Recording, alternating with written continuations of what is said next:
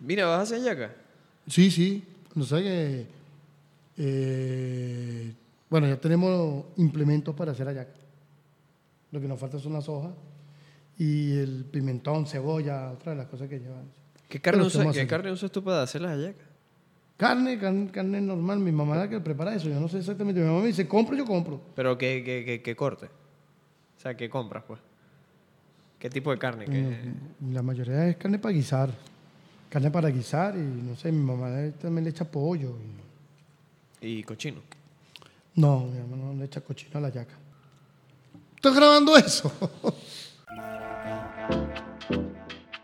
Desde ya, con ustedes, el podcast deportivo más esperado, Rompiendo la Liga, con William Navarro y Héctor Méndez.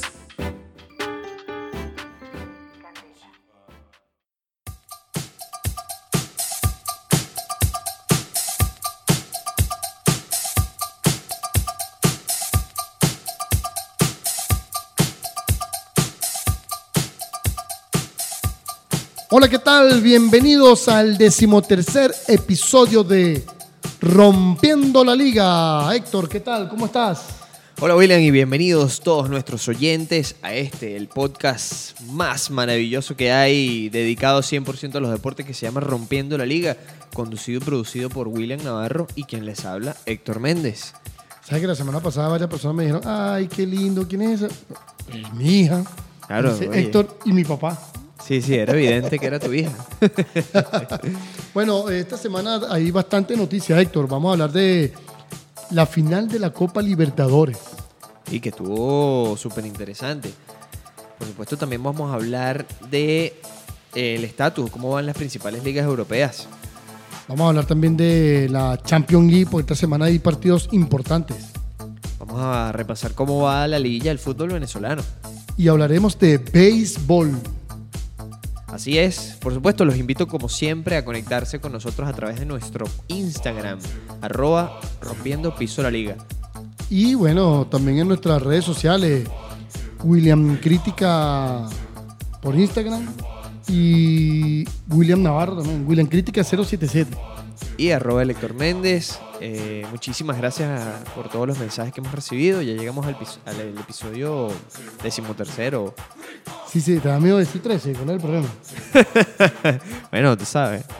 La gente echa broma con eso, güey. aunque sea un número pavoso para los gringos. Exactamente.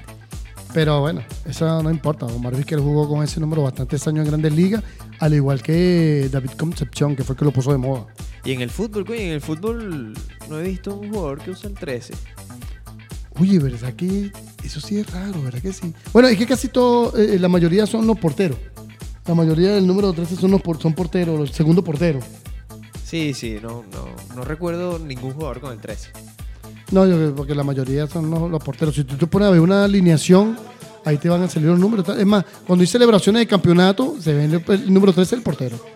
Bueno, vamos a arrancar de una vez con la final de la Copa Libertadores.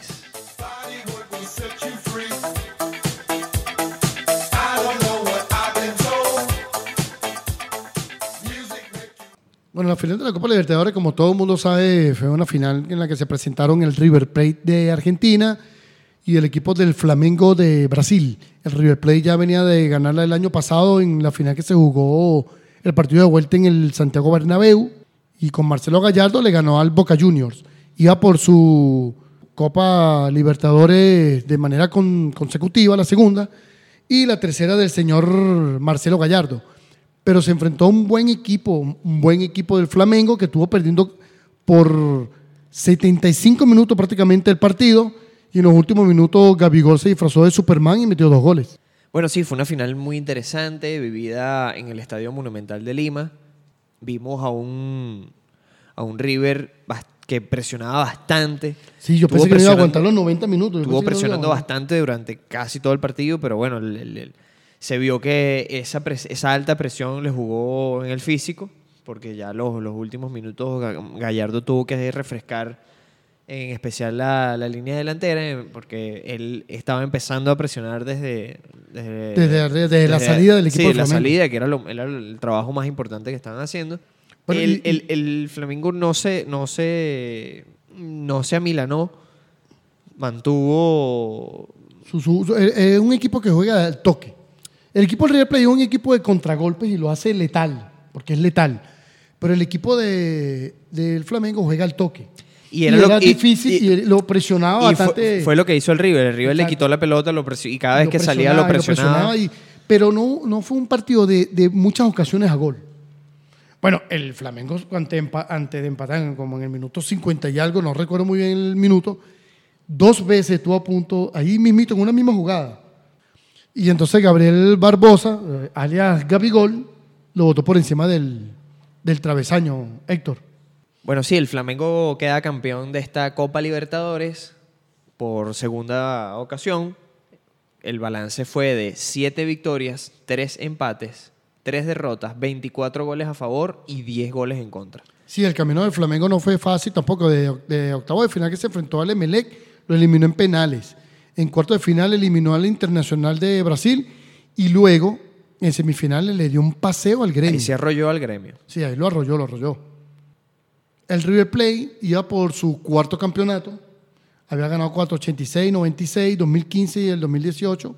Como habíamos dicho ya en la antesala del programa, que bajo la dirección del muñeco Gallardo, eh, quedó con. Fíjate que él tuvo menos victorias, cuatro victorias, siete empates y dos derrotas. La última, la más dolorosa, por supuesto. 16 goles a favor y nueve goles en contra. ¿Cómo llega el River Plate a esta final? Fíjate, en octavos le, ganó el Cruzeiro en penales 4 a 2. En cuartos le ganó el Cerro Porteño 3 a 1. En la semifinal, esa semifinal súper trabada contra el Boca Juniors, en el cual ganó con el agregado de 2 a 1. Y bueno, en esta final la pierde dos goles por uno también. Pero fíjate una cosa, el favorito era el River Plate, el favorito porque es uno de los mejores equipos que está jugando en estos últimos años, mejor aquí en Sudamérica, pero tenía balance menos, eh, el balance de- entre ganado y empatado y perdido era menor el del Flamengo, o sea que el Flamengo un- es un justo campeón de la, de la Copa Libertadores si la, verbe- la verbamos. Sí, vamos a repasar algunas, algunos datos interesantes de, de- de la Copa Libertadores en general. Bueno, sí, vamos a empezar con una curiosidad bastante increíble. Solamente dos entrenadores no suramericanos han ganado la Copa Libertadores. En el año 91, cuando todavía existía Yugoslavia, ahora Croacia, bueno, se, el señor se nacionalizó croata después de la división de la Yugoslavia. El señor Mirko Josic, con el Colo Colo de Chile, ganó la Copa Libertadores. Y ahora el otro no suramericano campeón de la Copa Libertadores es Jorge Jesús con el Flamengo. Él es portugués. Sí, él fue campeón muchos años con el Benfica en Portugal. El señor Jorge, Jorge Jesús, como le dice. Sí. Jorge, Jes- Jorge Jesús. Jorge Jesús. Y bueno, y los el técnico más ganador de Copa Libertadores es el señor Carlos Bianchi, de Argentina. Ganó cuatro Copa Libertadores, una en el 94 con Vélez Sarsfield y 2001, 2000, perdón, 2000, 2001 y 2003 con el Boca Juniors. Fíjate que aquí hay una curiosidad, en el año 94, cuando el Vélez Sarsfield queda campeón, el campeón goleador de la Copa Libertadores fue el jugador Stalin Rivas, que jugaba con el Minervé en esa época. Mira, qué interesante, ¿vale? El gran Stalin Rivas, el gran zurdo. Lástima que yo creo que él nació en una época equivocada. Y otra curiosidad, los países más ganadores está Argentina con 27 campeonatos, Brasil en segundo lugar con 18, Uruguay con 10 y Colombia con 3. ¿Y tú sabes qué es más curioso todavía? Que eh, el Flamengo la última vez que fue campeón se enfrentó en lo que nosotros conocíamos anteriormente como Copa Intercontinental contra el equipo de Liverpool. Y este año va a ser lo mismo. En el Mundial En- de en Clubes. el Mundial de Clubes, fíjate, llega otra vez Liverpool y el Flamengo. El Flamengo del 81 que fue campeón con un gran, con un gran cico. Sico. en ese campeonato dirigido por Tele Santana. Y eh, bueno, vamos a hablar un momentico de los equipos venezolanos que han estado en Copa Libertadores, hablando de que estamos Claro, por Copa supuesto, Libertadores. también la, curiosidad que, bueno, ningún equipo venezolano ha pasado pasado, ni a de, de cuartos de final. Entonces, fíjense, los equipos venezolanos que han llegado por lo menos a octavos de final son Minerven, Pepe Ganga Margarita Fútbol Club, el Deportivo Táchira, el Caracas Fútbol Club, Estudiantes de Mérida, Unión Atlético Táchira, y el Club Sport Marítimo. Y los equipos que han pasado al menos a cuartos de final, que es lo máximo que ha llegado un equipo venezolano en Copa Libertadores, son el, el Minerven del recordado Están Riva, como lo dije anteriormente. En el 94, Sí, el Estudiante de Mérida, que fue un tremendo equipo dirigido por Richard Páez, el Deportivo Táchira y el Caracas Fútbol Club. Y bueno, esa ha sido la, la actuación de los venezolanos en la Copa Libertadores. Pero, ¿y qué te pareció el partido, Héctor? Bueno, yo a mí realmente me sorprendió, bueno, estuvo muy trabado el primer tiempo, muy me, me- me sorprendió la, eh, la, la rudeza con que estaban jugando en el primer tiempo. Eh, Sí, hubo era- varios golpes. Hubo un jugador de Brasil que hasta sangró por la nariz. de un- Pero eso, eso no fue fue un cabezazo en el aire. Sí, sí, estaban, estaban jugando muy, muy Bueno, fuerte. el- están el las- Rafinha tuvo un, tenía como un chichón encima del ojo izquierdo casi todo el partido. Por, también por un, un balón aéreo y chocaron los dos. Chocó él con, creo que con Enzo Pérez. Sí, yo no sé si, si a ti te parece, eh, si tienes la misma impresión que yo, que el fútbol sudamericano es mucho más físico que el fútbol europeo. Lo que pasa es que no es que sea más físico. Vamos a ponerlo a este punto de vista. Los uruguayos, los lo- o- o argentinos los cho- y, los, y los brasileros son, son, tanto a nivel de selección como a nivel de clubes, siempre van al límite. Y si hubiesen estado uruguayos en esta final, es más, más rudo el partido. O sea, más físico, pues. Pero yo no le vi tanto, o sea, lo vi que, que peleaban mucho porque el, juego estaba muy trabado. El Flamengo es un equipo que juega al toque y el River Plate es un equipo que juega al contragolpe y estuvo presionando todo el partido. Pero lo que dices tú es, eh, en cierta parte es, es cierto por, lo, por la medida que te estoy diciendo. Esos equipos uruguayos, brasileños y argentinos siempre van al límite los jugadores. Y más que una final, más que River Plate Flamengo, una final Brasil-Argentina, por decirlo de alguna manera. Sí, tiene mucha rivalidad entre los dos países, ¿no? Por supuesto. Eh, pero del resto sorprendido con los dos goles de Gabriel, de Gabigol. La verdad es que inesperado. No, yo... El único error de Pinola en todo el partido Sí, fue un centro a Gabigol. Sí, sí, sí. Pero no, merecido. Fue, el- fue el club más, más constante, más... Sí, bueno, mira, eh, fue un equipo que también hizo una gran inversión. Rafinha, Felipe, Felipe Luis, Gabigol que estaba bajo préstamo el Flamengo. O sea, tenía jugadores que estuvieron en Europa y estaban gastando bastante plata. Y un entrenador europeo, de paso. Oye, por cierto que Felipe Luis dio unas declaraciones bien interesantes. Mira lo que dijo Felipe Luis. El partido que hicimos fue muy malo porque el campo estaba muy seco. Eso perjudicó nuestro juego. River sabe jugar muy bien, sabe presionar muy bien y no nos dejaba jugar. Marcaron muy bien al hombre que tenía la pelota. Nos ha costado. Pero al final el destino quiso que nos llevásemos la gloria. Súper bien. eh, aquí, yo creo que estas declaraciones resumen la final de la Copa Sí, pero es que el juego del Flamengo fue malo porque River no lo dejó jugar. Porque mucha gente dice, el, el- cuando el Mallorca le ganó al Real Madrid, ¿qué fue lo que dijo la gente? Perdió el Madrid, no dijeron ganó el Mallorca. O sea, tenemos la mala costumbre, los que trabajamos en los medios, de minimizar a los otros equipos que te perjudican a ti, o que te ganan, o que te empatan, o que te anulan. Felipe Luis aquí es muy crítico con eso. Su equipo sí jugó mal. Y lo dice aquí porque River sabe jugar muy bien. Él sí dice las cosas como son. Miren, y otra curiosidad de, la, de esta final de la, de la Copa Libertadores es que el ganador, lo- esos dos goles de, de Gabigol valen 12 millones de dólares, William. ¿Qué te parece? Cada uno 6 millones. Porque el ganador de la Copa Libertadores se lleva 12 millones de dólares, todo el equipo se lleva. Y el, y el subcampeón, el River, se lleva 6 millones de dólares. Sí, bueno, por eso es que, que todos los equipos quieren jugar Copa Libertadores porque hay bastante, un, un premio bastante importante en metálico. Y bueno, y en seis meses Jorge Jesús cambió todo el equipo del Flamengo. Otra curiosidad, que se cae el mito de que el que toca la copa antes de jugar no la gana. Sí, eh, Gabi, Gabigol tocó la copa antes de... Sí, cuando estaba haciendo el ingreso al campo, tocó la copa. Aunque dicen, dicen, leí por ahí en Twitter que era una réplica. um, bueno, no, puede ser que sea una réplica, pero dicen que es de mala pava tocar la la copa. Pero bueno, mira, aquí se rompieron todos los esquemas, los- se rompió el mito, se rompió el estigma, todo eso que dicen de que toca la copa antes de la final. Yo te digo algo, yo, yo fuese jugador de fútbol profesional y yo no pongo este mito a prueba. La verdad, yo, que- no, yo no me arriesgaría a tocar la copa. Bueno, aquí vamos a llegar otra vez a lo del número 3. Eso no, eh, la gente no puede estar prestando la atención a mitos y leyendas que, que, que de verdad no, no, no existen. Son números y cosas que pasan. Pues. Entonces, imagínate que, este, no, que él se puso eh, primero el zapato izquierdo y después el derecho y más nunca ganó nada. Entonces, más nunca te va a poner el zapato izquierdo primero. Bueno, pero los jugadores creen en eso, es el cábala. pues. Tú sabes que yo me acuerdo que eh, eh, un inciso aquí, hace mucho tiempo estaban haciéndole entrevistas a jugadores venezolanos de béisbol y le preguntaban, mira, ¿tú crees en la mala suerte? ¿Tú crees en la mala suerte? ¿Tú crees en la mala suerte? Y una vez al Chalao Méndez le preguntaron, ¿tú crees en la mala suerte? No, eso da mala pava. Esa fue la respuesta. Lo- Los jugadores, ¿verdad? Tanto de fútbol como de, de, de béisbol o de cualquier deporte, son muy cabalísticos.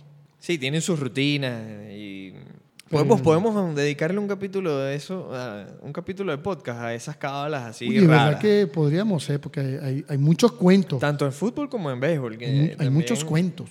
Hay jugadores que realmente se lo toman muy, muy en serio. Muy, muy literal. Sí, sí. Por Dios.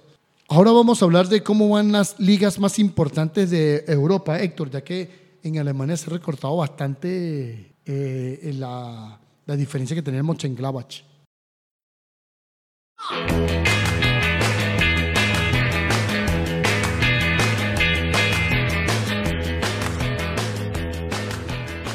Vamos a empezar con la Bundesliga, mi querido William, ya que estabas hablando de eso. ¿Cómo estamos allí? Bueno, mira, Mönchengladbach eh, ha perdido los últimos partidos, está con 25 puntos y ya se le pusieron a un punto el Leipzig y el Bayern de Múnich, que con Flick ha cambiado bastante, ha ganado sus últimos dos partidos por goleada. Está cuarto el Frisburgo. Los equipos que están, esos son los cuatro equipos que están peleando para la Champions. Y para las otras copas de, Europa está el Schalke 04 y el Dortmund. Mira, le dio mal al Dortmund. Tiene los últimos dos partidos, los ha empatado y ha perdido. Sí, sí, bueno, el, el equipo del Dortmund, después de estar haciendo una tremenda temporada, es que también tiene varios lesionados. Ha caído bastante el Dortmund. Sí. Vamos a irnos ahora a la Liga Española. El Barcelona sigue estando líder con 28 puntos, tiene 13 partidos jugados. Eh, recordemos que tiene un partido menos porque el clásico se va a jugar el 18 de diciembre. Eh, el Barcelona, mira, el último partido lo ganó contra el Leganés, sin embargo le costó bastante ganar No, los ese dos partido. últimos partidos costado. Sí, eh, realmente el Barcelona no, no está eh, en plena forma. Tiene muchos problemas, sobre todo en el medio campo. La- no, no están fluyendo las cosas en el Barcelona. El Real Madrid, por otro lado, ha conseguido una buena mejor, no, ha conseguido buenos resultados, en especial con la con la inclusión de Fede Valverde allí en el mediocampo que ha estado sustituyendo a Cross. Sí, ayer hubo un regalo de Sergio Ramos empezando en el minuto 2. Un error. Un solo, error, ¿no? un error graso que, bueno, fíjate que el Madrid tenía aproximadamente cuatro juegos sin permitir goles. Este Courtois y ayer en el minuto 2 le metieron un gol que, bueno, X. Pero después Madrid se levantó con su segundo gol el pajarito Valverde en la temporada, seguido, por partidos con- eh, seguidos. eh, el Madrid sacó el juego de, de abajo con el Real Sociedad, que juega muy bien. Está buena la llave Valverde Casemiro. Sí, está bien, porque al que sientan, siempre sientan o a Kroos o a Modric. Pero fíjate, ya no están jugando los dos juntos. Yo supongo que en algún momento va a jugar Modric Kroos y van a, cerrar a- y van a sentar a Casemiro y van a dejar a Valverde como en el puesto de Casemiro, pues, para que vaya agarrando más, más experiencia en ese puesto. Mira, increíble lo de Bale. Cuando entró sustituido por Rodrigo, yo, mira, qué pita le echaron. Nunca había visto una pita tan grande en el Bernabéu. Y eso Pero es que el Bernabéu, y eso que el Bernabéu tiene, tiene historia de pitas. Pero es que él mismo se lo buscó, porque fíjate algo. Eh, él no ha estado de verdad en sintonía con el público del Real Madrid. Muy poco. Y le ha dado mucho al Real Madrid. Eh, Gareth Bale le ha dado bastante al Real Madrid. Ha metido goles en muchas finales que ha jugado con el Real Madrid. Pero fíjate algo. Eh, primero dice las declaraciones que no, yo prefiero jugar con Gales que con el Real Madrid. Entonces van y le ponen primero Gales, golf y fútbol en la bandera en ese orden. O sea, y él no colabora tampoco. Entonces él mismo se lo buscó. En ese momento con Gales cuando clasificó, disfrutó, brincó, tal, porque estaba clasificado. Pero yo me imagino que cuando se sentó en el banquillo del Real Madrid en ese partido y empezó cuando dijeron su nombre de los que estaban en la banca y empezó la pita, empezó a sentir ese frito que siente uno cuando, cuando tiene miedo, ese estómago empieza a revolotear. Y bueno, cada, cada vez que tocó un balón, y eso que se entró un balón para un buen gol de Modric, y tuvo a punto de hacer un golazo Gareth Bale, eh, no jugó mal, pero es difícil jugar con el público en contra. No, y, y bueno, y un estadio. Y más tan- el tuyo. Y, exacto, y un estadio tan grande como el Santiago Bernabéu que te pite completamente. Oye. Bueno, yo vi eso- una pancarta no que pusieron. yo vi una, una pancarta que pusieron porque, como te estaba diciendo, vi el juego. Estaba viendo el de la Copa Libertad, la final, y el eh, pasar el control para acá, pasaba para acá, pasaba para allá, pasaba para acá. Había una pancarta que decía Lucas Vázquez, Vinicio, Rodrigo y luego Bale, en ese orden. O sea, Sí, ya sí. hay muchas personas que, que la están tomando con Bale. Y bueno, el equipo lo está arropando, los jugadores cuando hubo el gol de Modric fueron a abrazarlo a él, Zidane lo está respaldando, Butragueño en una declaración también lo respaldó, pero ya el mal está hecho.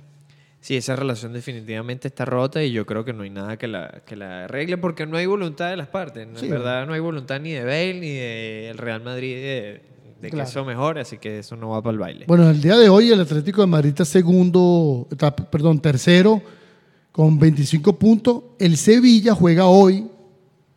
Juega hoy, pues, y si gana puede pasar al tercer lugar, puede pasar al Atlético de Madrid. El Atlético de Bilbao y el Real Sociedad son los otros equipos que están peleando por, por, la, por Europa. Lástima el Granada que ha perdido bastante. Sí, Sí, el Granada tiene, de los últimos cinco partidos, tiene tres derrotas y un empate. ayer empató con el Atlético de Madrid, un gran partido. Es verdad, y, y el venezolano Yángel Herrera, perdón, sí, Yángel Herrera no fue convocado para ese... Y Machi hizo tremendo partido ayer también. partido. Entró, entró en el segundo tiempo y, y revolucionó al Granada. Vamos a ir ahora a la Ligue 1 de Francia, porque ¿quién estará de, de- de- en el primer lugar? Mira, de verdad que no sé qué Paris Saint Germain está primero. Sí, el Paris Saint Germain está, en, está de líder con 33 puntos, seguido por el Angers, en, con- tiene 24 puntos. Sí, esos son los equipos que están clasificados para la Champions en este momento. El Girondin está tercero y hoy juega el Marsella que está en el cuarto lugar. Se ve lejos que no está el, el- el Olympique de Lyon, que está muy lejos. El Olympique de Lyon está de noveno y el Mónaco, mira, Mónaco subió bastante, estaba por lo menos en el, en el 14.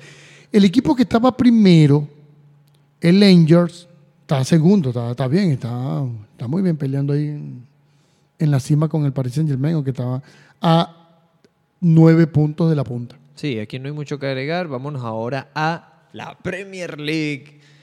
Eh, tiene al superpoderoso Liverpool de líder con 37 puntos. Tiene 12 victorias y un empate. 37 de 39. Está, hasta ahora invicto el Liverpool.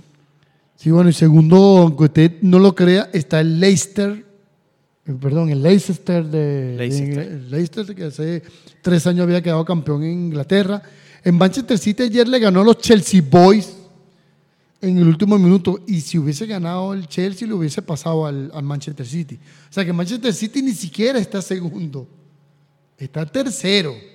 Fíjate que el Leicester ha ganado todos sus, los últimos partidos que ha jugado el Leicester los ha ganado. Increíble como está jugando ese, ese equipo. Los otros clasificados hasta el momento está el Sheffield United, que en este momento le está ganando al Manchester United. eh, el Manchester de- United está de décimo. De décimo. Así que es raro ver el- ese equipo tan histórico en esa, en esa posición. Y en el descenso estaría el Norwich, el Southampton y el Watford. Lo bueno es que la Liga Española está bastante cerradita. Sí, Años sin verla así. Y también tenemos que decir que el Tottenham en Inglaterra ganó en el primer partido con José Mourinho. El, el José Mourinho que llega, que del- está en el puesto 14 Tottenham y bajó ahorita al puesto número 9. Mira, súper inesperado lo de, lo de Pochettino. La verdad es que, bueno, yo no me lo esperaba, me agarró de sorpresa. Que los últimos cinco partidos el Tottenham había empatado tres y había perdido uno. Sí, eh, bueno, yo, yo, yo lo veo un poquito precipitado, Es que muy- pero, es, pero muy, es muy injusto porque Pochettino Mira, hace seis dos meses, años, dos años sin fichar. sí, pero hace seis meses estaba disputando la final de la Champions. Sí, exacto, pero fíjate, él tenía dos años sin fichar, sin fichar. ¿Qué puedes esperar tú? O sea, tener el mismo equipo, tener la misma gente, ya, ya los otros equipos saben cómo va a jugar y, te, y ya saben cómo es todo. Si tú no tienes un jugador nuevo o algún jugador nuevo que pueda ayudarte en alguna posición o un back-off para alguna posición, no vas a hacer nada. Y a Pochettino, no, le, en, durante dos años, por el estadio que compraron, mira, no vamos a darte jugadores este año, quédate tranquilo, tal. salieron de varios jugadores y todavía lo vas a votar por esto. O sea, yo, a mí me parece injusto, pero bueno, así es el fútbol. Bueno, el, el Tottenham tiene, está ahorita de noveno con 17 puntos, tiene cuatro victorias, cinco empates y cuatro derrotas. Fíjate que Con- a Mau- a Mourinho mira la no- diferencia de goles, 21 goles a favor y 19 goles en contra. Sí, bueno, imagínate esto. A Mourinho cuando le hicieron una pregunta, porque en el 2015 él dijo que nunca iba a dirigir al Tottenham por su afinidad al otro equipo de Londres, que es el Chelsea. Y esa pregunta se la hicieron ahí en en la entrevista cuando él estaba ya tomando la rienda del Tottenham. Y la respuesta increíble, brillante, genio, al fin, Mourinho, fue de, eso fue antes que me echaran, eso fue antes que me votaran. Claro, claro. Claro, y tienes razón. A lo mejor la tenía pensada hace mucho tiempo. Pero respuesta al fin y ahí nadie se esperaba esa respuesta.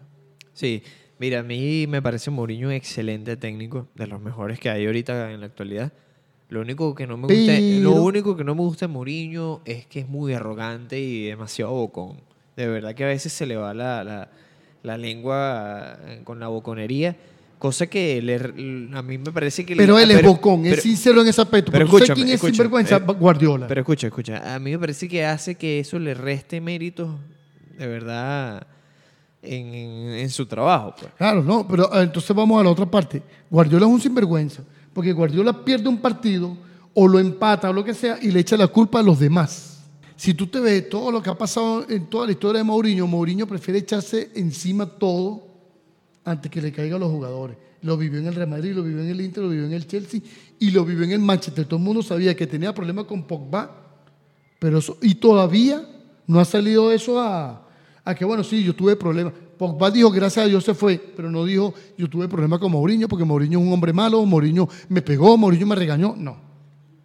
Bueno, vamos a irnos ahora a Italia, mi querido William, porque en la Serie A de Italia está de líder el Liverpool, eh, perdón, Qué bueno, vale, Liverpool en, en- excelente, vale. Eh, disculpen, está de líder la Juve con 35 puntos, fíjate, tiene 11 victorias, 2 empates y 0 derrotas. Está también invicta la Juve en la Serie A, seguido muy de cerca por el Inter con 34 puntos. Sí, la Lazio y la Roma también están peleando para entrar en Champions, tienen 27 y 24 puntos. Cagliari y el Atalanta que cayó bastante después que estaba en el segundo lugar, Héctor. Sin embargo, se mantiene allí en el, en el sexto puesto. Ahora, ¿tú, tú te acuerdas cuando nosotros estamos hablando del Boloña, que estaba cerca en los... que estaba segundo o tercero? Ahora mira, está en el puesto número 15. 15. ¿Cómo ha caído el Boloña? Cayó la Boloña.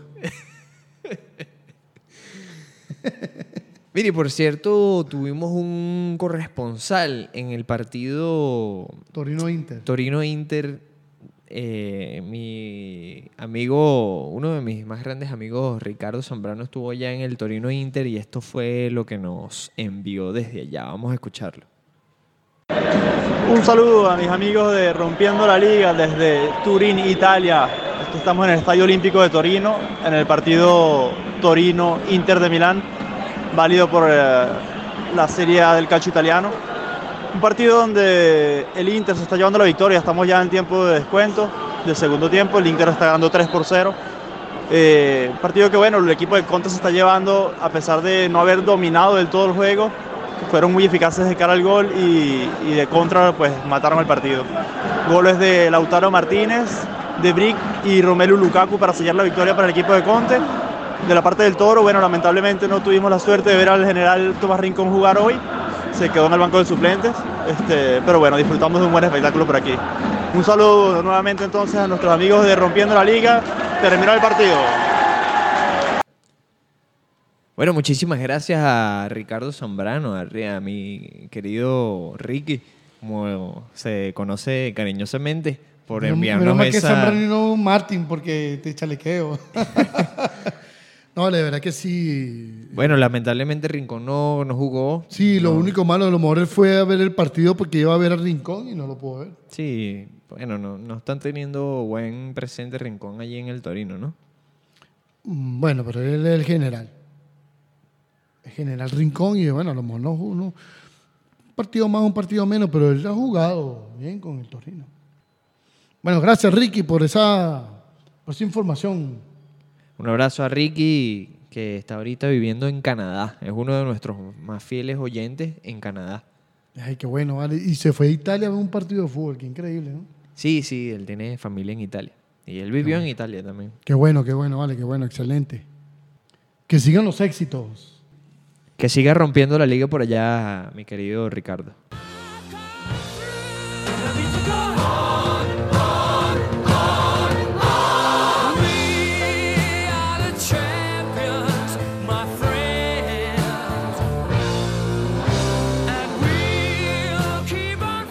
Bueno, y ahora vamos a hablar de la Champions League. La Champions. Nuestra competición predilecta, Héctor. Nuestra favorita. Llegamos a la jornada 5 de esta fase de grupos de la Champions. Que bueno, ya queda una jornada más. Quedan dos jornadas, las últimas dos jornadas para, para ver los dos clasificados. Ya hay equipos que están clasificados, otros que buscarán su clasificación. Y bueno, hay varios partidos interesantes, Héctor. Esto será el martes 26 de noviembre y miércoles 27. El, en el, el día 26 lo más importante que vamos a tener es el enfrentamiento entre la Juve y el Atlético de Madrid. Esto será en, en, el Juventus Stadium. Turín. Sí, sí, en el Turín. Juventus Stadium. Cristiano Ronaldo no jugó este fin de semana. Yo supongo que lo guardaron para jugar contra el Atlético de Madrid. El otro partido importante, este sí va a ser un tremendo partido porque está evolucionando de manera extraordinaria el Real Madrid. Se va a presentar contra el Paris Saint Germain. Vuelve Neymar. Vuelve Neymar. Y otro partido interesante de la jornada del 26 del martes es el regreso de Mourinho a la Champions. El Tottenham contra el Olympiacos. Sí, bueno, eh, es este, interesante porque eh, por Mourinho, pero el Manchester City también va a jugar contra el Shakhtar que, que, que empató en los últimos dos minutos contra el Zagreb. ¿Recuerdas aquel partido? Sí, sí.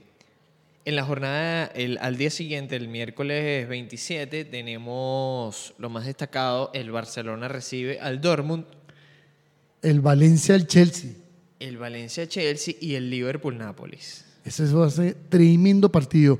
Y hay que estar muy pendiente del, del Salzburgo, donde el jovencito Haaland puede seguir su racha de su racha goleadora de ser uno de los jóvenes, de los jugadores más jóvenes en anotar una gran cantidad de, de goles en la Champions.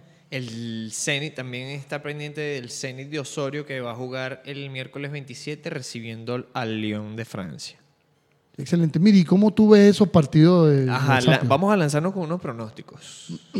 Con los partidos importantes, ¿cómo es Juventus Atlético? Yo veo que empatan. No, yo creo que gana la Juventus. Yo, yo pongo empate a uno Juventus Atlético. No, yo pongo que la Juventus gana. Va a ganar 1 o 2 a 0, pero gana. Gana, ok. Real Madrid-PSG. Real Madrid. Yo creo que también gana el Madrid. Yo le pongo 2 a 1. No, yo pongo un. Yo creo que el Madrid va a ganar ese juego 3 a 1. 3 a 1. Sí. Valencia-Chelsea. Los Chelsea Boys de Frank Lampard para mí le ganan al Valencia.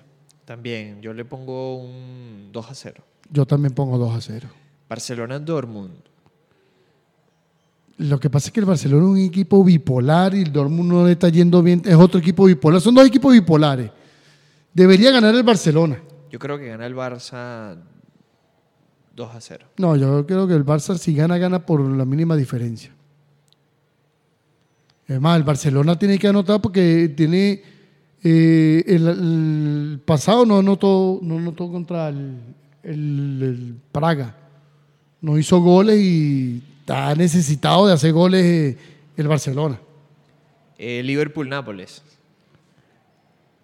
Y no, yo creo que la gana el Liverpool. Oh, esta, se- este- esta vez sí va a ganar el Liverpool. Yo creo que gana el Liverpool 3 a 0. Yo también creo que va a ganar 3 a 0. Nápoles no está jugando bien. No. ¿Y cómo tú ves ese Inter, Slavia Praga? Mira, oye, ese partido Porque ese partido también va a estar interesante porque Sí. todavía, todavía ese grupo está cerrado. está cerrado. Ponte que el Dortmund le gana al Barcelona y gana el Inter, el Barcelona baja al tercer lugar. O sea, eso está muy cerrado.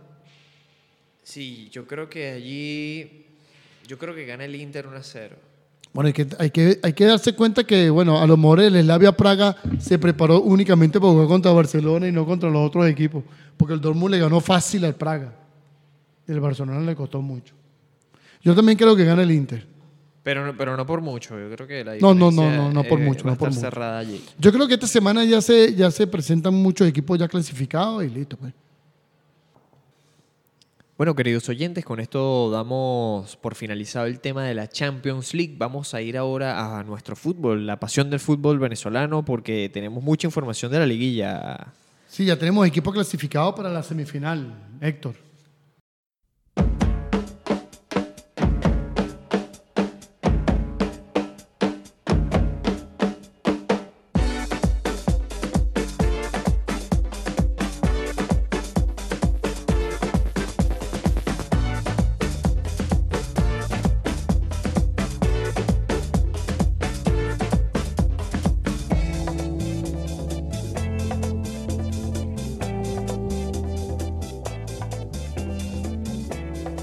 Bueno, esta semana se conocieron los equipos que pasaron a semifinal, Héctor. En, los cuartos de final fue bastante increíble lo que ocurrió en, los partidos de vuelta. La semana pasada nosotros no habíamos podido hablar del partido de Llanero Lara, que jugaban el domingo, y el de Aragua Caracas, que jugaban el lunes. Esos partidos los ganaron Lara y lo ganó, y lo ganó Aragua. Yo vi el partido de Aragua Caracas, un partido que fue muy trabado por la lluvia, y ese gol que metió el Caracas lo ayudó para lo que pasó en, Aquí en la aquí en. Caracas para que Caracas clasificara. La Guaira le dio vuelta al partido de Trujillanos, habían empatado allá en, en Yaracuy, eh, perdón, en Trujillo, y La Guaira clasificó a semifinales. El Deportivo Táchira estaba casi fuera de, de la, de la- de la- Copa, de la Copa Venezuela, perdón, de la liguilla. Y en los, últimos minutos metió tres goles el, el equipo del Táchira para ganar 4 a 0. Llanero eh, Bueno, había perdido con el Lara La- o sea, Lara atropelló al llanero. estaban 5 a 1 de visitantes. Sí, una- un agregado de 7 a 1. Ese- está- esa semifinal. Esto fue terrible. Y, Y- bueno, llegamos a la, a la semifinal. Los equipos que pasaron son el Caracas, el Lara, el Deportivo La Guaira y el Deportivo Táchira. Bueno, fíjate que yo vi el partido Caracas-Aragua, que el Caracas ganó 2 a 0. Yo no sé por qué Dudamel no llama a Bernardo Añol. Tremendo lateral izquierdo. Venezuela adolece un lateral izquierdo y ahí tiene uno. Metió un golazo, Héctor. Pero era el golazo de los golazos. Y con ese gol el, equipo del Caracas clasificó a la final, que también era un partido bastante lluvioso. Pero ese, aunque sea que lo convoque, que lo tenga ahí en la reserva, porque es un muchacho que juega muy bien de lateral izquierdo, que es lo que no tiene Venezuela. Y él con Benítez sería un buen one-two en, en lo que es la, el lateral izquierdo de la selección y poniendo a Rosales en su lugar como es. Por cierto que la Vinotinto le fue súper bien contra Japón. Sí, sí, 4-0, un triplete de Salo. Bueno, fíjate que en- ya, ya se jugó el primer partido de la semifinal, Héctor. En este momento que nosotros estamos haciendo nuestro podcast, el partido de La Guaira Táchira fue a las 11 de la mañana aquí en el Estadio El Olímpico, Olímpico. y ganó La Guaira 1-0 en el minuto 90, gol de Flores. Mañana juega Vamos a ver, los partidos que quedan de esta semifinal son el Lara Caracas el, el lunes 25 de noviembre.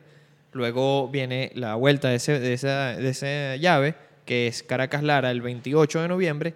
Y por último cierra la llave el Deportivo Táchira recibiendo a La Guaira allá en el Pueblo Nuevo. Eso es el 30 de noviembre. Sí, bueno, aunque no se han jugado las semifinales aún, nada más un solo partido. todo indica, todo pinta a que puede ser una final Caracas-Táchira, Héctor. Sería interesante, ¿no? Sí, bueno, no, son los equipos más populares y los más ganadores, pero no hay que dar por muerto al Lara y ya la Guaira le ganó a, a Táchira. Y, le- y la Guaira no es el metropolitano. Hay que estar muy pendiente con eso. Sí, el Táchira pudiese, ten- tiene que remontar en- allá en el Pueblo Nuevo y Sí, siempre tiene que ir nadando en contra Táchira, ¿no? bueno, ojalá sea la final Caracas-Táchira, bueno, para que sea las dos aficiones más numerosas de, de Venezuela. Pero fíjate que los jugadores, no, no, el equipo de Caracas está jugando puerta cerrada. A puerta cerrada está jugando Caracas, no, no, no está entrando público. Y la barra del Caracas, que so- solo dice que va por los, por, los, por los colores y no por los jugadores, en ese partido estuvo por fuera del estadio apoyando al equipo. Oye, qué chévere, qué, qué interesante eso. Bueno, y, se- y- y por qué? cuando fue el gol de Bernardo Ñol, se escuchó lo- lo- lo- la barra del Caracas gritando afuera, ¡Gol!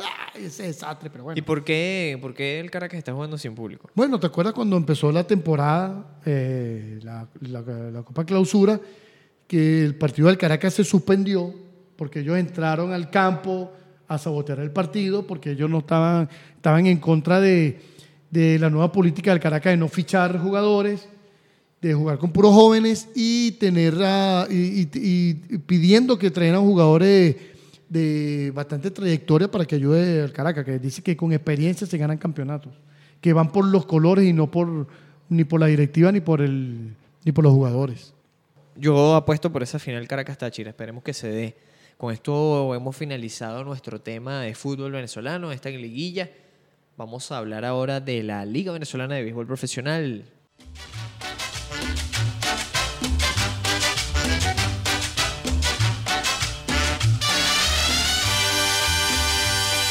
Soy el profesor Ruiz Rua. ¿Cómo? Ruiz Rua. ¿Cómo? Ruiz Rua. ¿Qué clases a domicilio da? Y si lo duda usted, se lo comprobaré. Soy experto en teoría y en solfeo y la clase va a comenzar. Do, re, mi, fa, sol, la, si, do. Bueno, vamos a empezar con la Liga Venezolana, Héctor, y vamos a hablar de la tabla de vamos a nombrar aquí cómo va más o menos no la tabla de, de la Liga Venezolana de Béisbol Profesional. Tenemos que en el primer lugar están las Águilas del Zulia, con 11 ganados y 5 perdidos, seguido de Cardenales de Lara y Tigres de Aragua a un juego. Cada uno tiene 10 ganados y 6 perdidos. Los Tiburones de La Guaira tienen 8 y 8. Ahí son los únicos equipos que están por encima de 500. De aquí para abajo están los, los Caribes, Navegantes y Bravos que tienen el mismo récord de 7 ganados y 10 perdidos. Y los Leones del Caracas están en el último lugar con 6 ganados y 11 partidos perdidos. Héctor. Oye, vale, ¿no te da pena? No, a mí no me da pena. Si volteamos la tabla, estamos primero. Bueno, sí, eh, a las Águilas le ha ido súper bien eh, en esta semana. Eh, fíjense que tiene en casa han ganado seis, de, tr- han ganado seis y han perdido tres. Y en la carretera han ganado cinco y han perdido dos. Tiene 91 carreras anotadas y 77 carreras permitidas. Y bueno, a los Leones les ha ido muy mal Chamo, el últimamente. picheo, el picheo. Cada vez que van a, que van a, a batear por lo menos su primer, cuando son de visitante y van a su primer turno y lo están perdiendo. Fíjate que han perdido en casa cinco, han ganado tres y en la carretera han ganado, han perdido seis y han ganado tres también. No han perdido Seis. si- ah, sí, seis, sí. Tiene seis victorias en lo que va de, de temporada los Leones del Caracas. Sí, bueno, fíjate que esta. ¿De las la, cuales? la- ¿De la primera semana, ya para explicarte algo. La primera semana los- contra los Tigres de Aragua perdieron dos juegos en los últimos innings.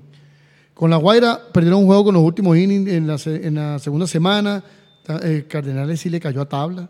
Con, los, con las Águilas del Zulia, estuvo el último partido, lo estaba perdiendo 5 a 1, se puso a ganar 8 a 5, después se puso a ganar 9 a 5 y termina perdiendo el partido 11 a 10. Y bueno, para que tengan una, una idea de, de lo que estamos hablando, de este, este calendario tan corto que tenemos en la liga, estamos a un mes de que se acabe la ronda regular. Un mes y cinco días. Sí, sí, la ronda regular termina el 29 de diciembre. Eso es correcto. Mira, vamos a revisar algunas estadísticas interesantes de lo que ha sido la Liga Venezolana de Béisbol Profesional hasta el momento. Porque en cuanto a en cuanto a defensa, vamos a ver, por ejemplo, el equipo que mejor ha defendido han sido los Caribes de Anzuategui con un porcentaje de fildeo de 900 de punto con un porcentaje de fildeo de 983. En 17 juegos jugados tienen 11 errores. El equipo que más errores ha cometido en esta temporada han sido los Navegantes del Magallanes. Tienen 37 errores. ¿No te da pena? A mí esto me da pena, en verdad sí me da pena porque Sí, sí, es terrible como está Mira, jugando. el Magallanes está jugando terrible. Terrible, de verdad. A nivel defensivo, he visto cosas. Bueno, yo, yo lo comentaba aquí en episodios pasados, que el Magallanes había eh, cometido muchos errores contra el Caracas y, por ejemplo, en, en los, primeros partidos, cosa que yo esperaba que se fuese minimizando a lo largo de que se, se entraban en el calor de la temporada, pero no ha sido así para los navegantes del Magallanes que siguen jugando muy mal béisbol a nivel defensivo. Sí, bueno, fíjate algo, el Caracas es el, es el segundo equipo con menos errores que hay, con menos errores detrás de los Caribes, pero es que le batean mucho. ¿Para qué errores si le batean?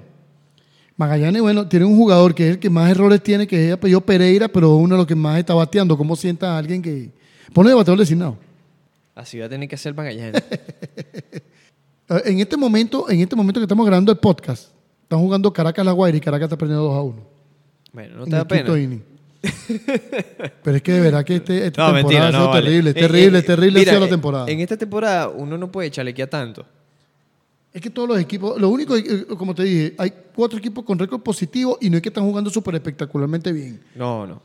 Por eso, por eso es que te puedo decir, no, no te puedo chalequear tanto porque en cualquier momento la, esto se, se, se regresa. Ahora vamos a verlo lo- en forma colectiva, el equipo que mejor está bateando, el que tiene mejor averaje de, de bateo. El mejor averaje de bateo lo tiene Caribes de Anzuategui con 299 de averaje colectivo. Tiene re- y tiene récord negativo. tiene también... ¿Quién? Caribes. Caribe tiene 7 ganados y 10 perdidos. Ah, correcto, sí. Récord Y- negativo. Fíjate que fíjate y- lo, lo- lo contrario del, de lo que es el- lo que estaba haciendo la temporada. pues. Sí, bueno, Caribe en verdad es un carro de leña el- la, la ofensiva. Está bateando bastante, lo único que, bueno, también como el Caracas per- permiten bastante... Mira, Caribe es el equipo con mejor, con mejor averaje. Tiene más honrones. Tiene más carreras impulsadas. Tiene más dobles. Tiene más hits. Tiene más hits. O sea, está súper cómodo. Además, eh, eh, Caribe es el, el- Vamos a ponerlo por, por renglón. Ya vimos el averaje. Primero está Caribes, después el segundo equipo con, mejor bateo del Cardenales de Lara, que estaba, estaba con 2.95. Eh, las Águilas del Zulia, en este orden: Águilas del Zulia, Navegantes de Magallanes, Leones del Caracas, Tigres de Aragua, Tiburones de La Guaira y Bravos de Margarita.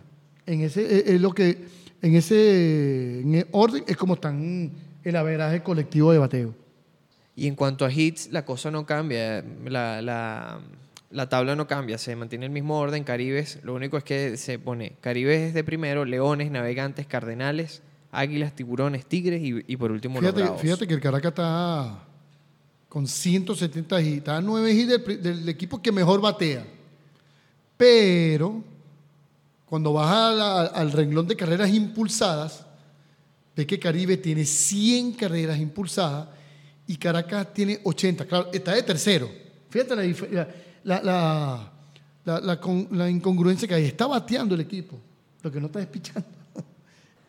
Sí, William, esas estadísticas son en cuanto a colectivas, pero a nivel individual en bateo, de líder tenemos a Johan Quevedo de, la, de Cardenales de Lara con un averaje de 481, seguido de Olmo Rosario de las Águilas del Zulia con un averaje de 474. También están en la tabla César Valera de Caribes de Anzuategui, Yosmani Guerra del Zulia y Jesús, Jesús Solórzano del, del Caracas. Eso en cuanto a bateo. En, en, en carreras anotadas, tenemos como líder, tenemos como líder a Olmo Rosario, que está empatado con Jesús Solórzano del Caracas con 18 carreras anotadas. Está Wilmer Becerra del Magallanes con 17, Newman Romero con 15 y Juan Silverio del Caracas con 14. En cuanto a la estadística de hits, el líder está César, César Valera con 29, lo- le sigue Olmo Rosario con 27, Jesús Solórzano también con 27, Alexia Marista con 25 y Johan Quevedo también con 25. Vamos a ver jonrones. Jonrones. Jonrones. ¿Cómo estamos? ¿Quién es el jonronero? Bueno, en los jonroneros está Dennis Phipps con cinco jonrones, seguido de en esta en segunda posición por Anthony Concepción de Aragua, Josmil Pinto de Magallanes y Jesús Solórzano del Caracas con tres. Y hay varios jugadores con dos jonrones.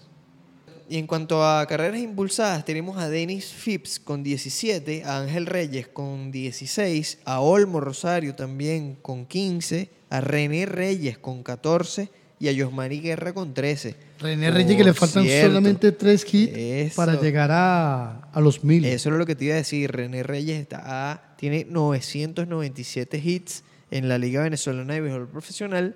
Está a 3, muy seguro que lo, que lo cumpla en esta temporada. Sí, sería el noveno jugador en la Liga Venezolana en llegar a mil hits. El último que lo logró fue Tomás Pérez. José Castillo. Ah, José Castillo, es verdad. El año Vino pasado, José Castillo. Tomás Pérez, luego José Castillo y luego, bueno, está René Reyes cerca de Es una, lograrlo. lista, es una lista porque el primero que llegó a mil hits fue Luis Camaleón García. Fue el primero que llegó a mil hits. Y el que tiene más hits en la Liga Venezolana es Vítico Davalillo.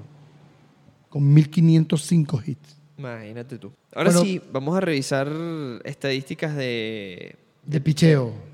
En el lado del picheo, en la estadística de la efectividad, los Tigres de Aragua están en el primer lugar con una efectividad colectiva de 3.02, seguido de los Cardenales con 3.36 y las Águilas 3.96, entre los tres primeros. Sí, bueno, fíjate. 6.25 es el de los Leones. Por eso es que no están. No están. Le están haciendo muchas carreras. Le están haciendo más de lo que eh, está haciendo el equipo. Y fíjate, la Guaira tiene 5.66, pero están metidos ahí en la pelea. En cuanto a hits permitidos, Héctor. eh, Tiene. El, el líder es los Bravos de, de Margarita con ocho- 188, seguido por los Leones del Caracas con 176 hits permitidos. O sea que le están dando tabla a los Leones. Sí, le están, le están dando hasta con el tobo. Eh, Cualquiera se para a batear con un palito de, de, los dientes y le batea un al.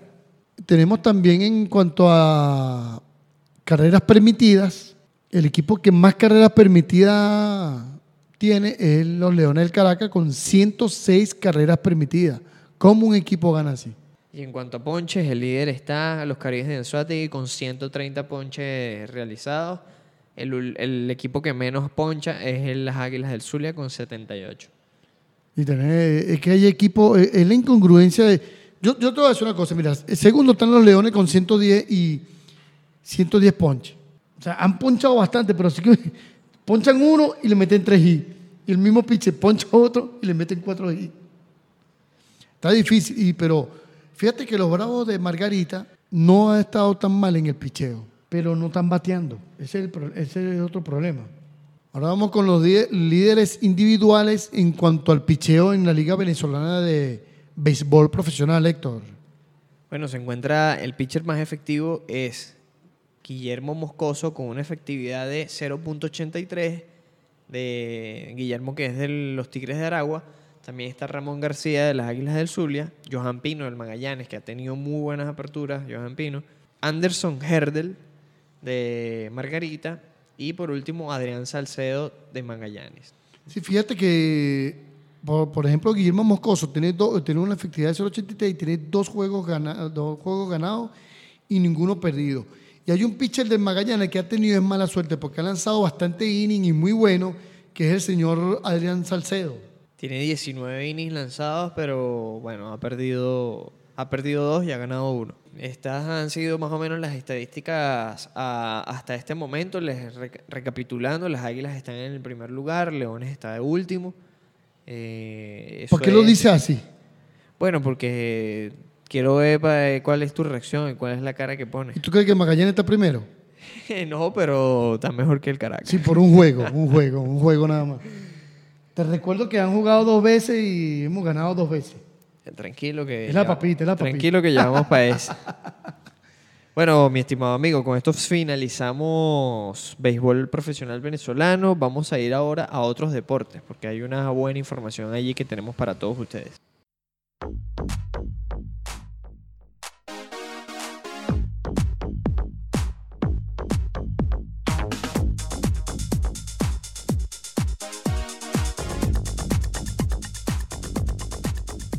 Y en otros deportes, queridos oyentes, tenemos que el keniano Eliud Kipchoge, que es uno de nuestros atletas favoritos aquí en Rompiendo la Liga, se, bueno, ganó el premio al mejor atleta del año del 2019, el mejor atleta masculino, y Dalila Muhammad fue también catalogada como mejor atleta del año en, en, en el- la parte femenina, por supuesto. Esto fue en la gala de los World Athletics, que es un premio entregado a los mejores atletas por la Federación Internacional de Atletismo. Sí, bueno, Kipchoge, como todos recordarán, eh, aparte de ganar el maratón de Londres, el señor eh, eh, ha sido el único hombre en bajar de dos horas eh, los 42 kilómetros, lo que es un maratón. Lo hizo en Viena eh, hace, hace, hace, como dos meses, Héctor. Nosotros hablamos bastante de ese, de ese tema, que todo estuvo bien preparado por la empresa, no me acuerdo el nombre de la empresa, pero que estuvo bien preparado, eh, había mucho, tuvo muchas liebres delante de él, todo ese tipo de cosas, pero eso no le quita que haya ganado de buena manera el maratón de Londres y por eso recibe el premio a mejor atleta masculino de- del año. Y por otro lado, la estadounidense Dalila Muhammad se alzó con el premio Mejor Atleta Femenina del Año porque ella, ella tiene el récord en la prueba de cuatro, en la prueba 400 vallas, 400 metros con vallas. Sí, este año bajó el récord en dos ocasiones. Y bueno, es la campeona universal en, en, en el mundial disputado este año en Doha. Y bueno, firmó, imagínense, un tiempo de 52,20 segundos, superando su propia marca. Y en, Tres- esta- Tres meses después, tres meses después superó su propia marca en, en, en en Doha. en la competición de 400, 400 metros con valla. Increíble, la Sí, verdad, este para, año, este- este para año dos Muhammad. veces el récord. Eso, eso no está fácil. No, para no, está fácil. Bueno, en estos premios tuvo nuestra Yulimar, pero no, Sí, Yulimar estuvo nominada, pero bueno, lamentablemente no pudo ganar. tenía estos caballos. Pero, es importante estar nominado. No, y tenía a estos caballos enfrente. to- y, todo el y- año Yulimar ganó toda, toda la competencia menos la competencia de diamante.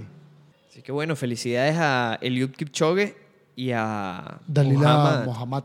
que sigan rompiendo la liga en el atletismo, que los seguiremos por aquí en nuestro podcast. Sí, vamos a estar pendientes porque el próximo año son las Olimpiadas Tokio 2020 y seguro estarán representando a sus países en esa, en esa Olimpiada, Héctor. Y estamos seguros que darán de qué hablar.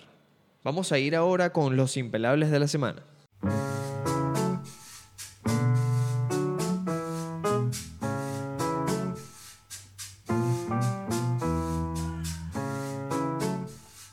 De la próxima semana.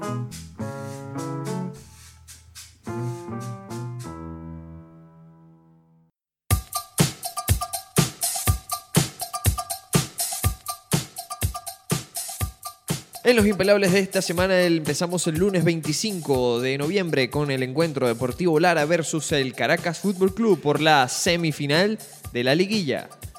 El día martes se enfrenta Real Madrid, Paris Saint Germain y Juventus Atlético de Madrid por la Champions League. Y hay un duelo entre los eternos rivales donde el Caracas visita a Magallanes en Valencia. El miércoles 27 de noviembre tenemos el enfrentamiento por Champions Valencia versus Chelsea y Liverpool versus Nápoles. También en Champions Barcelona versus Dortmund, no se lo pierdan. El jueves 28 lo- el Caracas Fútbol Club recibe en el partido de vuelta a los, al Deportivo Lara, en lo que es la liguilla del fútbol venezolano, y los Leones del Caracas visitan a los Navegantes del Magallanes en Valencia.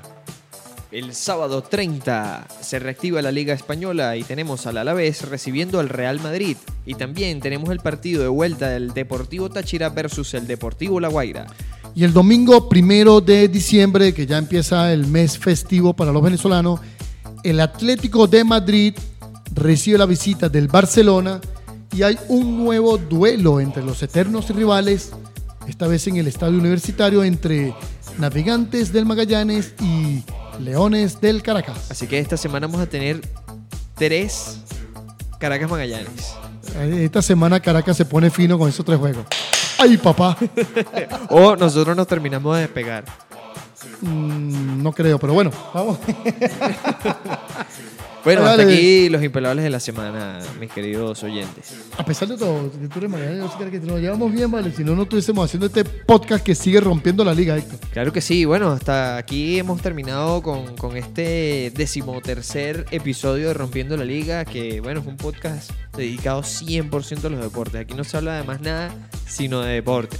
Eso es correcto, Héctor. Y bueno, queremos darle eh, la invitación para nuestro próximo episodio. Pueden escribirnos por nuestras redes sociales. El Héctor Méndez eh, por Instagram.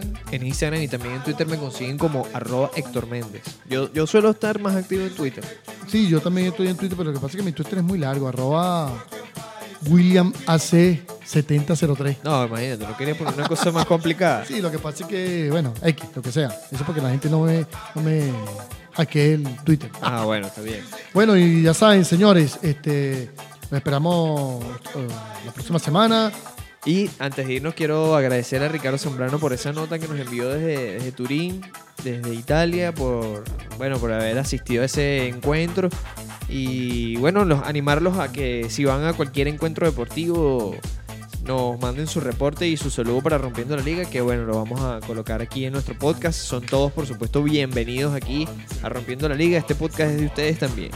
Eso es correcto. Y bueno, ya saben, señores, es muy fácil ser un buen ciudadano. Nos despedimos hasta la próxima semana. Chao, un abrazo.